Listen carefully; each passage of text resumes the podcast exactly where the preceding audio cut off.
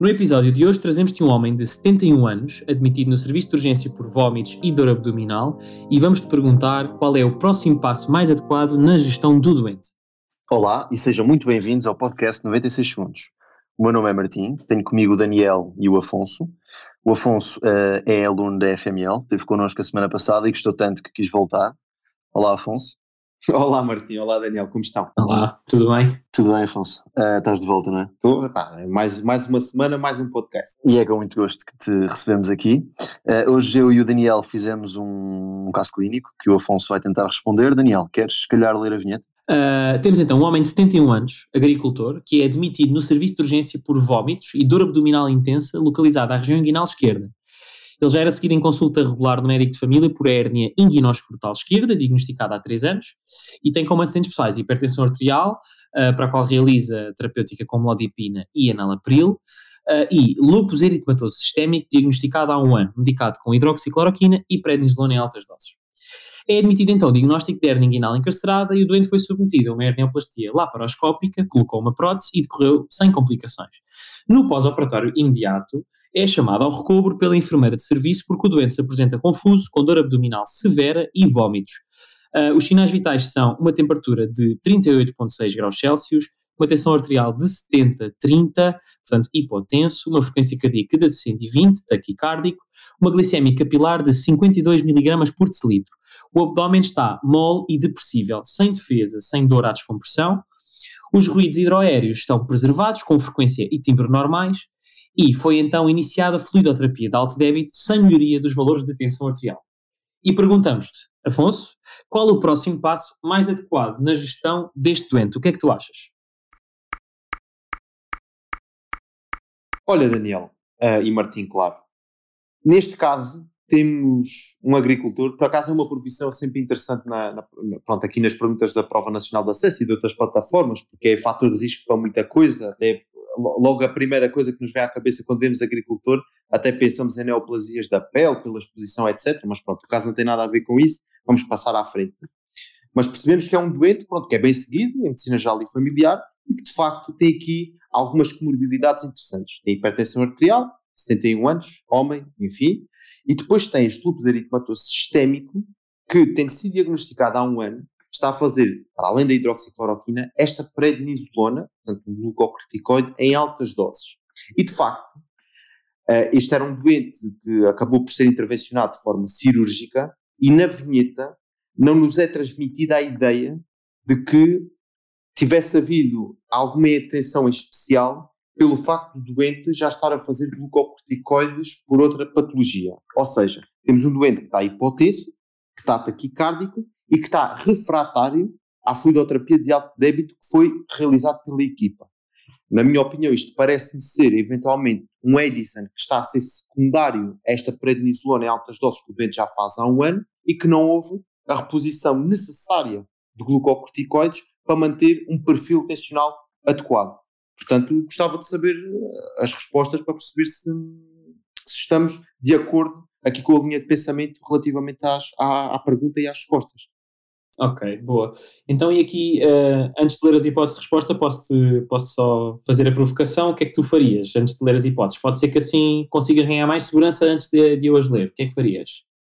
Olha, é assim, já tendo sido feito fluidoterapia em alto débito, é assim, julgo, julgo que dar mais fluidos não será a opção mais indicada neste doente. E como também já identifiquei que eventualmente uh, ele tem um déficit de corticóide no contexto deste edicante secundário, está-me a parecer que gostava de lhe dar a glucocorticoides, eventualmente endovenoso.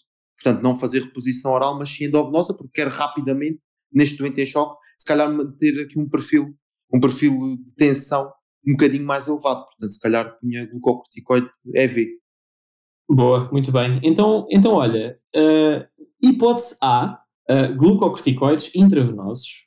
Hipótese B, antibioterapia de largo espectro.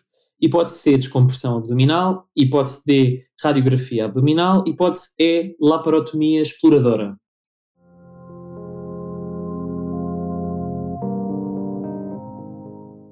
Depois, tendo em conta aqui as respostas diagnósticas, as respostas da, à pergunta e mantendo-me fiel ao meu raciocínio, escolheria a opção A, glucocorticoides, glucocorticoides aliás, intravenosos.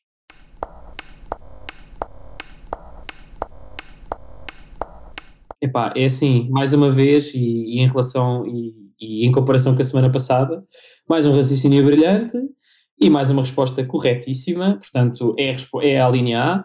Glucocorticoides intravenosos, até podias ter dito, se dissesse intravenosos era mesmo 100%, nós, nós não escrevemos endovenosos, escrevemos intravenosos, mas está, mas está corretíssimo temos de facto aqui um déficit agudo de glucocorticoides. Temos uma crise addisoniana, uma crise uma adrenal crisis ou crise suprarrenal, com aqueles sintomas típicos, portanto, sintomas gastrointestinais, com hipotensão e com confusão. E de facto identificaste aqui muito bem a corticoterapia crónica em altas doses e depois uma, uma exposição a um stress agudo, não é? A infecção, neste caso, a uma cirurgia, hum, a uma cirurgia, portanto, a uma hernioplastia. E, portanto, a primeira coisa a fazer aqui é, de facto, a administração dos glicocorticoides intravenosos. Não sei se, Martim, se queres aqui dizer algum comentário sobre aqui os conceitos mais essenciais do, do caso clínico, o que, é que, que é que tens a dizer? Bom, é assim, em primeiro lugar, eh, acho que o Afonso fez um raciocínio eh, fantástico, muito bom. Um, realmente, este, este caso clínico, o que salta à vista é que este doente uh, que está a ser intervencionado para uma patologia aguda cirúrgica realiza doses uh, muito altas de prednisolona há um ano, não é? Portanto, este loop já foi diagnosticado há um ano, este doente encontra-se há muito tempo a fazer doses crónicas de corticoide e isto é perigoso porque pode induzir um, uma, um problema aqui no eixo uh, hipotálamo-hipófise suprarrenal, um, que é, no fundo, um déficit de ACTH. Uh, portanto, o, o organismo habitua-se a estas altas doses de corticoide exógeno é, e por um mecanismo de feedback negativo um, vai transmitir à hipófise que ela tem que deixar de produzir ACTH e isso tem consequências graves a nível suprarrenal, um, nomeadamente a atrofia uh, daquelas zonas que respondem uh, à ACTH e portanto o doente deixa de, conduzir, uh, deixa de conseguir responder de forma adequada às exigências do organismo de cortisol, portanto num quando, quando existe um estímulo não é estressante, o organismo não consegue responder de forma adequada, não é? Uhum. Um, exatamente.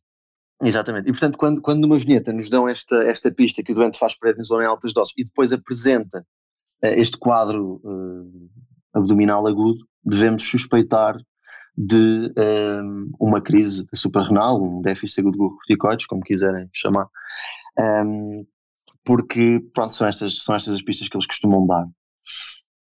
Um, pronto, em relação a. Não sei se querem discutir um bocadinho a fisiopatologia eu, disto. É, por, por acaso, Martim, Martim, eu tinha aqui uma, uma questão relativamente portanto, ao diagnóstico diferencial da insuficiência suprarrenal primária e secundária, ou seja, neste caso, pronto, nós temos uma insuficiência da glândula que é secundária uh, ao facto de, de forma exógena, estarmos a dar prednisolona. Mas havia um diagnóstico muito interessante relativamente a se havia afecção ou não do eixo. Exato, olha, ainda bem que falaste disso. Exatamente. De angiotensinal-aldosterona, portanto, eh, renina-angiotensinal-aldosterona, neste caso, e se eu estaria à espera okay. deste doente, em termos de análise, que isso até poderia ser uma pergunta interessante, se o doente teria uma hiponatrémia ou se teria uma normonatrémia, tendo em conta esta causa glandular. Olha, ok, posso só, vou, posso só fazer uma pergunta? Que era, tens alguma ideia de, Afonso, o que é que achas que é, estarias à espera de uma hipótese? Ou seja, eu tenho ideia que quando o déficit uh, é da glândula, significa que, portanto, a, a suprarrenal tem quatro zonas, portanto, tem medula e depois tem o córtex. E o córtex divide-se em três zonas, glomerular, fasciculada e reticular.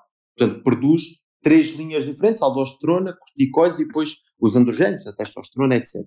Portanto, eu acredito que se de facto existe uma diminuição da, da glândula da produção da glândula e se afetar de facto a produção da aldosterona, que de facto vamos ter uma hiponatrémia. Agora, Exatamente. eu também sei que o sistema renina-angiotensina-aldosterona não tem nada a ver, ou pelo menos não é de todo regulado, pela hipófise a nível central. Portanto, se calhar neste momento, pelo facto de estar a afetar principalmente a glândula, eu estaria à espera eventualmente de uma hiponatrémia e não de uma normonatrémia da insuficiência suprarrenal secundária à hipófise. Um, olha, eu estou-me aqui a lembrar, eu estou-me aqui a lembrar uh, de, um, de um caso clínico, uh, não sei se Afonso já tiveste a oportunidade, mas da nossa prova nacional de acesso, que nós, eu e o Martim fizemos a prova uh, em 2020, e estava-me a lembrar aqui de um caso clínico um, que era de uma senhora que de facto tinha uh, uma insuficiência suprarrenal secundária a uma infecção, uma pneumonia, e que perguntava, além da antibioterapia, o que é que se fazia, e de facto era uma dose elevada de glucocorticoides. Uh, mas havia uma coisa muito interessante nas análises, e que na altura, apesar de eu ter conseguido uh, chegar ao diagnóstico e ter escolhido aquela sem, sem pensar duas vezes, havia algo nos resultados das análises que me deixaram aqui um bocadinho de pé atrás. Porque ao passo que aquilo que, que, estavas a dizer, e muito bem, ao passo que nas insuficiências secundárias em que, em que frenamos o eixo uh, hipófise, uh, super, hipotálamo hipófise suprarrenal, uh, que é dependente da ACTH e que não afeta e que não afeta a produção de mineral ou corticoides à partida, um, deveria, à partida, nós deveríamos ter uma normocaliemia e não uma hipercaliemia. E depois podemos ter uma hiponatrémia eh, na, na, primária, pronto, secundário ao, ao, ao déficit primário da glândula, uh, mas na secundária já por mecanismos mais dependentes de, de, de ADH, porque supostamente uh, há uma diminuição da inibição da ADH. Mas de facto foi uma coisa que depois de sair do exame, e se eu tivesse visto o caso com, demasiado, uh, com demasiada atenção, me teria confundido um bocadinho, porque aquela doente apresentava uma hipercaliemia. E Exato. pá, o que é que percebes? Uh... Exato, uh, Daniel, pá, eu, eu olha, vou-te ser sincero, no exame não me apercebi realmente, mas depois de ler a pergunta em casa, tenho que concordar contigo, porque no fundo nós podemos dividir a insuficiência da suprarrenal uh, em primária e secundária, não é? Na primária, o problema está na suprarrenal, portanto a CTH encontra-se normal e existe uma, uma, uma atrofia uh, de todas as camadas da suprarrenal, não é? E, portanto aí é expectável que o doente tenha uma hiponatremia. É isso, exatamente. Na insuficiência secundária, uh, o que existe é uma diminuição do ACTH, portanto uh, a parte da, dos mineralocorticoides, a parte da aldosterona, não é? Que no fundo é, é controlada pela renina, é expectável que seja normal. Portanto, um doente que faz corticoterapia crónica tem uma diminuição da ACTH, mas não tem da renina, portanto não é expectável que esses doentes tenham alterações a nível da, da anatrémia. Portanto, este doente do caso, à semelhança do doente do, do caso da PNA, na minha opinião, devia ter uma, uma normonatrémia. Portanto, não sei. Exato, exatamente. Muito bem. Ou seja, o que estamos então aqui a concluir é que um doente que faça prednisolona exógena só tem afecção do eixo relativo à ACTH e tudo o que é sistema renina, angiotensina, aldosterona, como vai estar normal, nós não devemos ter afecção nem do sódio, que é aumentado pela aldosterona, nem do potássio, que é diminuído pela aldosterona, correto? Correto, é isso mesmo. Deixem-me só acrescentar, deixem-me só acrescentar que por vezes a insuficiência suprarrenal secundária pode também apresentar uma hiponatrémia, mas não é pelo mesmo mecanismo que a primária, porque na primária nós temos o, o, a falência dos mineralocorticoides, mas na secundária pensa-se que possa haver um mecanismo uh, por falência desse eixo em que há menos inibição da produção de ADH e por retermos mais água livre, podemos ter, uh, podemos ter às vezes hiponatrémia. Nesses casos, eu até, aliás, eu até, houve um caso que foi lançado, que foi escrito por mim e pelo, pelo Eduardo na altura, em que falámos precisamente sobre isso. Portanto, é assim um pormenor engraçado uh, para a malta ter em conta, mas pronto, também não queremos deixar, não queremos deixar de salientar esta questão de, da fisiopatologia ser diferente na primária e na secundária e se levar a alterações analíticas, pronto, distintas. Ok. Martim, posso fazer aqui uma última questão relativamente Diz, ao força. caso clínico? Força, força, este doente tinha aqui uma glicemia capilar um bocadinho diminuída. Que informação uhum. é que tu querias transmitir com isto? Olha, um, no fundo, uh, isto tem, tem que ver com uma das ações principais do cortisol, uh, que é a gluconeogênese hepática. E, portanto, é frequente que, que doentes com déficit agudo de, de cortisol tenham esta hipo, hipoglicemia também é uma pista aqui na, na direção do diagnóstico. Ok? Pronto, acho que isto foi assim uma ensabudela forte uh, na fisiopatologia, um, mas acho que os conceitos ficaram mais ou menos claros. Um, não sei se vocês querem acrescentar mais alguma coisa, Daniel uh, ou Afonso. Eu ia convidar as pessoas que nos estão a ouvir para consultarem o nosso site para verem uh, as explicações às respostas alternativas e lerem um bocadinho mais sobre, sobre a causa uh, do choque deste doente, uh, que no fundo é um choque distributivo, está lá tudo no, no site. E, pronto, e penso que é isso. Convidava-vos a, a irem lá consultar a nossa página. Afonso Daniel, não sei se querem acrescentar mais alguma coisa. Um, olha, eu, eu, quero só, eu quero só mais uma vez agradecer ao Afonso uh, e mais uma vez reforçar que qualquer uma, qualquer uma das pessoas que se sinta à vontade para vir discutir casos connosco é sempre bem-vinda, pode nos contactar pelas nossas redes sociais e podem vir aqui discutir casos ou mesmo enviar-nos casos para podermos conseguir todos aprender uh, uns com os outros, está bem? Obrigado a todos. Afonso, obrigado. Um abraço a todos. Obrigado e cumprimentos. Abraço.